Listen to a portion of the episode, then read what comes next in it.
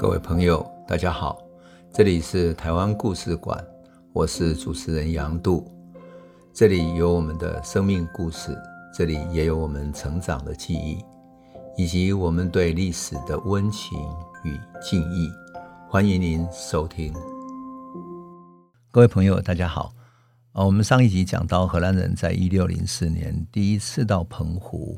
好，被沈有容鱼退了，然后现在澎湖还可以看到呃那个纪念碑，对不对？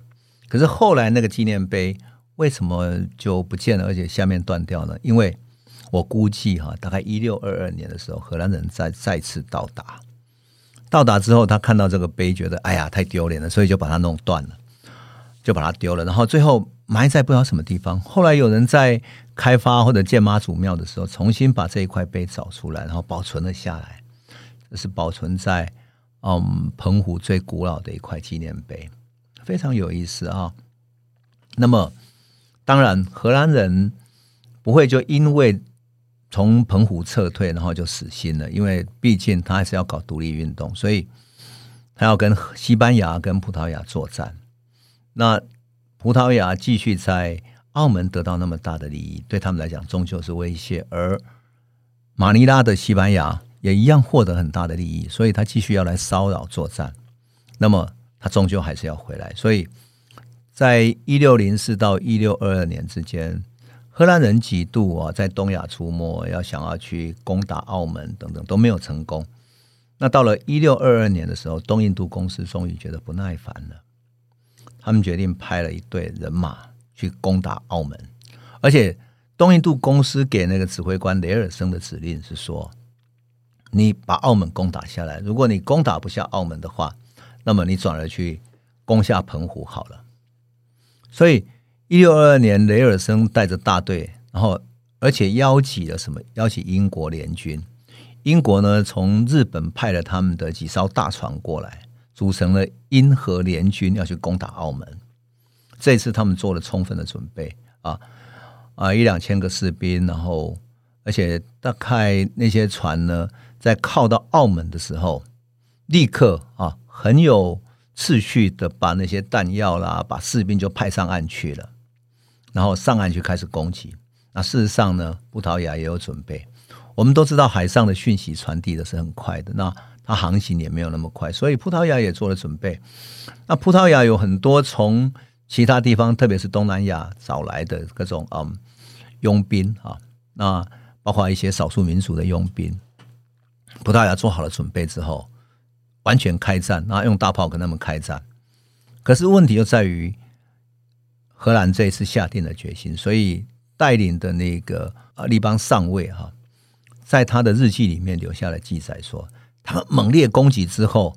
葡萄牙一直在撤退，一直在撤退，被他们攻得快败了。最后呢，葡萄牙给他们的佣兵喝酒，然后吃鸦片，然后让他们像疯狂一样冲出来啊，攻打。打了最后，他们其实那些人死的都对于枪弹都毫无感觉一样，像发疯了一样。可他们终究很英勇的把他们打退了。可是这个时候，他们忽然发现，哇，糟糕，弹药打完了。这个下。岸就是从船上到岸上去打仗，最怕的就是什么？就是你带的弹药不够。你打完之后，你要回头去去船上拿弹药怎么办呢？你就等于是撤退了嘛。你打到一半撤退，所以这个时候很重要的是补给。他没有想到这个补给，所以他们就赶紧叫人回去船上去拿那个弹药下来。想不到弹药拿下来的时候，弹药走到一半的时候，那个弹药箱被人家炸药给炸到了，整个爆炸。有一说是爆炸，有一说是说他们自己在打开那个弹药箱的时候不小心引燃了火药，然后自己爆炸。结果自爆了之后，哇，他们自己的人都受伤了，又没有火药了，人又受伤了。最后他们彻底被击垮，大家拼命逃啊，逃回到那个船上去。有一两百个人被俘虏了，然后就这样子呢，逃回到船上去之后，大撤退。英国的船就撤退回到日本去，然后。荷兰的船呢，就撤退到澎湖。那另外有一两条船在澳门附近巡弋啊，要做断后巡弋，其他就到澎湖了。所以一六二二年，荷兰东印度公司的这这个呃这个队伍呢，到达澎湖的时候，其实澎湖也没有任何防守。那是七月的时候，那他在澎湖附近看到很安静的一个渔夫，好问他说：“哎，哪里可以上岸？哪里可以停住？等等。”渔夫完全不知道怎么样，而且还告诉他说：“这里是明朝的土地啊，你不要在这里吧，你应该到台湾去才对啊！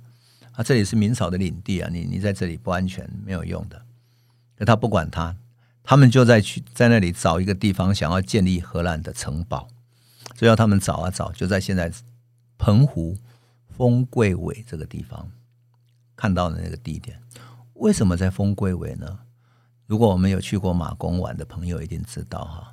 澎湖是一个像环抱型、像手臂这样环抱着的一个港湾，它其实是一个很棒的港湾。那这个港湾呢，丰贵尾就在港湾的，就是港湾的像像两只手臂环抱的一个手臂的拳头的那个地方。它的对面呢，就是在在就是妈祖庙那边，所以丰贵尾跟妈祖庙成为。就是像把呃整个澎湖湾环抱在里面，而他们船就可以停在里面，所以他们就在那里设了他们的城堡，那就可以就近在那里防守了，而且防守整个港口，那确实是一个战略的位置。刚到达的时候啊，他们的司令雷尔森哈非常开心说：“哇，这里翠绿这么漂亮，我们一定可以好好在这里生存。”那时候是夏天七月的时候，所以他非常开心，写信给巴达维亚说。哎呀，我们这里要好好种植植物，然后准备在这里长居。那你们如果有什么植物的话，可以树苗的话送过来这里好了。我们准备在这里种植哈。他所没有想到是，这里到了冬天，到了特别是冬天十呃秋天十月之后，澎湖的海风一吹起来，哇，整个气候完全改变了。更麻烦的是，澎湖这里啊，因为毕竟荷兰是来这里打仗的，所以很多澎。那些福建的船哈，不太敢来这里跟他们交易啊。他们本来以为福建船会自动，就像啊一六零四年跟尾马郎那样，只要碰到福建船，他们都喜欢交易，因为福建是生意人。可这一次，福建的人不敢来，因为他们是跟明朝是对着干的，就是一一副准备打仗的样子。那雷尔森呢，也派人去跟嗯福建的巡抚啊，一个叫商周做的哈。跟他们打交道，说希望开放给他贸易，可是商周作不能答应，这是明朝的一个国策嘛，对不对？他不能开放对外贸易，所以他说这个我得要去问北京才行。商周作不敢做决定，可商周作就跟他虚以为意，说我要去请示他们。可是商周作提出来一个要求，你们要先离开澎湖。你不能占领了我们领地，说要跟我们做贸易，然后我就把这个领地给你，就好像你占领人家的港口，说我要跟你做贸易，你就是得要跟我做贸易，你要去申请。因此，商周作毫无办法，就虚以为宜。可是更糟糕的是，澎湖没有什么补给的，所以荷兰人就派出他们的船队，就像立邦上尉这些几个他们的这种军事的武装的这种船队啊，就跑到福建的沿海去抢劫。他们以为用抢劫可以下。的这些福建的官员去同意他们做贸易，做贸易他们才可以拿到这些补给物资。所以他就说：“你如果不跟我做贸易，我就去继续打劫你的。”他不仅在福建的沿海打劫哦，而且在海上也抢劫中国，特别是从粤港要开往马尼拉中间的各各种商船。那荷兰人干的最缺德的事情是什么？他抓到商船，把船上的货物抢了，有的时候把船也抢了，把船或者把船烧了。但是那些人呢，他就抓起来当奴隶。当奴隶之后，他们就把人送到巴达维亚去卖掉。换言之，你本来是一个海商啊，被抓了之后就被卖成了奴隶，变成东南亚的一个奴隶，多么可怜！更糟糕的是，去福建上岸之后，抢劫、烧杀，甚至于抓人之后，抓了人之后，抓到船上去，那一看，哎，在立邦上尉他的日记里面记载啊，今天这个立邦上尉日记在台湾已经出版了哈。那我很仔细看，为什么？因为它有那种很详细的记载。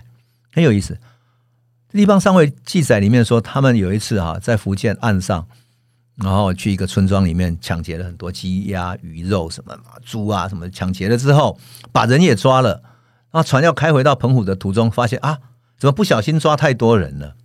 结果他在日记里面写下轻轻的一句话，说不小心抓了太多人，只好丢到海里喂鱼。丢到海里喂鱼，多么轻松的一句话，就很多的生命，也就是福建人的生命就就这样没有了。我有时候在想到说，我的祖先也是福建平和的人啊，我的祖先是不是荷兰人烧杀掳掠的幸存者才能够存在下来呢？多么悲惨的一个遭遇！可是荷兰人这样一边讲一边打劫，他一边跟明朝说：“诶，我就很礼貌要跟你贸易，所以你应该跟我好好贸易，不然的话，我继续打劫你。”换言之，他用一种强盗的暴力的姿态去逼迫明朝去跟他做贸易。这个商周做非常软弱，说：“好了，没关系，你们先回到印尼，就是巴达维亚去。巴达维亚就是现在的雅加达嘛，印尼的雅加达哈。你回到巴达维亚去，我们会派人过去跟你做贸易，但是你离开澎湖。”雷尔森就跟他说：“你如果不跟我做贸易，我就不会离开，除非是巴达维亚给我命令。”就这样，两边僵持底下呢，他一边烧杀掳掠，福建的老百姓当然受不了，就写信嘛，到处上告到明朝皇帝去。皇帝也受不了了，因为福建所有的海商做生意的那么多人都被打劫了，对不对？受不了，所以最后皇帝就把商周做给换了，换了一个叫南居易的来。南居易来就可就没有那么容易了。南居易在跟雷尔森打交道的时候，只告诉他一件事情：说你为什么在海上打劫我们的商船？他说：因为我们正在跟西班牙作战，你的商船去跟西班牙做生意，就是跟我们作战。南居易就回他说：你跟西班牙作战是你跟他的事情，我跟任何一个国家都可以平等往来做贸易。你跟他的战争是你跟他的事情，你凭什么要我跟你一样站在同一条阵线？你根本就是不平等的，而且是不可能的事情。你除非你对我们是有礼貌的往来，就是礼尚往来、平等往来。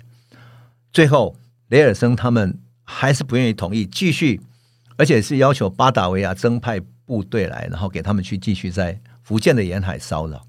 而且扩大骚扰的范围，那么更糟糕的是，雷尔森的那种烧杀掳掠的行为呢，使得福建的居民越来越反感，越来越反感。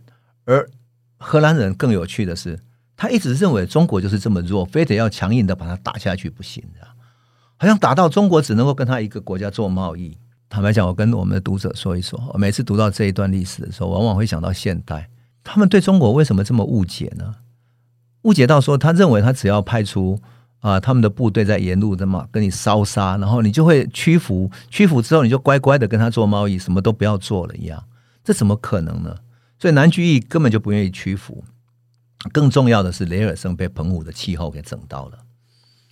澎湖到冬天非常寒冷，夏天还有台风，所以在他们的记载里面，所以有一年台风来的时候啊，哇，狂风大作。然后我们都知道台风是有一个台风眼嘛，哈，所以当台风来的时候啊，卷到最后，那个他们的记载里面说，有人站在那个堡垒的上面，突然就被风一卷啊，即使是抱住了那个堡垒，人依然被卷走，然后从上面掉下来，掉下来之后折断了骨头。而整个停留在澎湖湾的码头上的那些港口的那些那些船舶被吹出去了，吹得远远的，然后飘出那个港口去了。好，中间有一段时间就是台风眼的时候，就平静下来了。平静下来，过一阵子之后，哇，又狂风大作，因为那个风又重新来了。来了之后，最后呢，台风又过去了之后，他发现，哎，那个台风居然把港口里面的船又卷回来了。那是典型的台风嘛？那这种典型的台风呢，对荷兰人来讲，完全被整到了。他不知道这个台风会这么惨烈。那更重要的是，冬天他完全毫无补给，所以冬天那种寒冷的季节啊，所有荷兰人挤在那个堡垒里面。哪儿都去不了，所以里面的关系非常混乱。他们有一个叫上尉，就是带领那个武装部队，叫谢林上尉啊。那谢林呢，他有带着妻子去，他妻子怀孕了。后来这个妻子在怀孕之后呢，有点忧郁，孩子生下来不久没有乳汁就死掉了。那这个谢林上尉呢，不知道是因为难过，或者说因为染病也死掉了。死掉不久，他的太太又嫁给另外一个军人，所以。留在立邦上尉的日记里面，他写到什么？说谢林死掉了，我还正在为他哀悼呢。想不到他的遗孀，他的老婆又嫁给了另外一个人。他说：“哎呀，娶她的那个人都不知道他的头上戴了多少顶绿帽子。”也就是说，这样的一群荷兰人占据了澎湖的城堡，非常像是啊。《黑暗之心》这本小说里面写的，来到东方，然后现在东方陌生的异国，异国奇特的气候、苦难、孤独、无助，乃至于要面对他自己内在的黑暗之心，他们不断去杀人，杀完了之后，自己内心的那种杀戮的欲望，残酷的欲望，其实也形成了对他人性的很深的伤害，所以就一点一滴的磨死了他们。所以雷尔森到最后一直给巴达维亚写信说：“我的任期到了，你让我回去吧，你让我回去吧，你赶快派人来，我打算走了。”后来雷尔森的报告之后，终究派了宋可过来。可是雷尔森真正走是一六二四年的时候，呃呃，真正荷兰从澎湖撤退的时候。那么荷兰为什么从澎湖撤退呢？也不是因为雷尔森想走，而是因为南居易派了。于大猷的儿子啊，然后他带领了军队，慢慢的从澎湖的南方哈，就是比较靠近那个堡垒更远一点的地方，军队慢慢上岸，几千人的上岸的军队，然后慢慢的往前推进，推进，推进到最后，把荷兰人逼到只剩下那个城堡的角落，然后逼迫他们说：“你们就离开吧，你们再不离开，最后战争你也没有任何补给了。”最后，荷兰人只好撤退到大员，也就是台南。所以他们撤退的时候，哈，呃，明朝的军队是眼看着他们一点一滴把那个砖瓦搬走，然后大撤退的，所以是一个和平的撤退，而不是真正发生战争。事实上，就是一场包围战，包围到他们投降撤退为止啊。那雷尔森呢，在撤退之后呢，雷尔森也就走了。走了之后，他在回到巴达维亚，然后在航行要回荷兰的途中就过世了。所以澎湖对于荷兰来讲像是一个灾难，可是对于他们撤退到台湾，有大员、台南这样子哈，却反而是另外一个转机。为什么？他们来到台湾才看见台湾原来地方上这么富庶，有这么多的食物，这么多的水果，这么多的物质的供应，比起他们在澎湖好太多了。于是他们准备展开了另外一段的，嗯，在台湾把它作为一个贸易港口的经营。很有意思的时候，那个时候台湾其实一点都不荒凉。在立邦的记载里面说，有一天晚上啊，他撤退到台湾之后，有一天晚上，他们正在建城堡啊，正在做各种准备的时候，那个士兵太苦闷的跑出去外面的酒馆喝酒。哎，酒馆喝酒不打紧，还可以。这两个士兵为了酒馆有一个酒女，争风吃醋，大打出手。打到两个人都受伤，于是立邦就把这两个人关禁闭，惩罚他们，很妙，对不对？一六二四年的台湾可是一点都不荒凉啊，一点都不荒凉，而是有酒馆，有各式各样的活动。所以在立邦的记载里面说，当他们建城堡缺乏砖块的时候，就把船开到布袋港那边，哈，就是后来的王港那边去买什么？买砖块。买砖块意味着什么？意味着。那些很会烧瓷器的、烧克拉克瓷的那些漳州人，已经来到台湾开始烧砖了。有烧砖，就是用砖块在盖房子，也就是有很多汉人来开始在盖房子了。那也就是说，台湾的经济活动以及社会活动已经相对的活跃起来，而不再是被视为那么荒凉的地方。因此，我们常常讲台湾历史说啊，一六二四年，然后荷兰人来了，才是台湾的诞生，其实那是错误的。就台湾在此之前已经非常活跃，荷兰人留下的记载里面，居然有这么有意思的酒馆啊！就像世界上任何一个港口一样，有那么多的水手，就有那么多的酒馆，那就是台湾一六二四年的一个图像。而酒馆另外一边呢，当然还有严思齐、郑芝龙这些人正在开拓呢。这就是一六二四年台湾的故事。那么往下还有更有趣的故事，我们下一节再来继续诉说喽。谢谢。这里是台湾故事馆 Podcast，我们每周一、周五会固定更新新的台湾故事，请随时关注杨渡的台湾故事馆粉丝页，按赞并分享。最后，我们工商放送一下，若你对本节目有兴趣，可以购买纸本的《有温度的台湾史》，更方便您阅读。本节目由中华文化永续发展基金会制作。廉振东文教基金会赞助。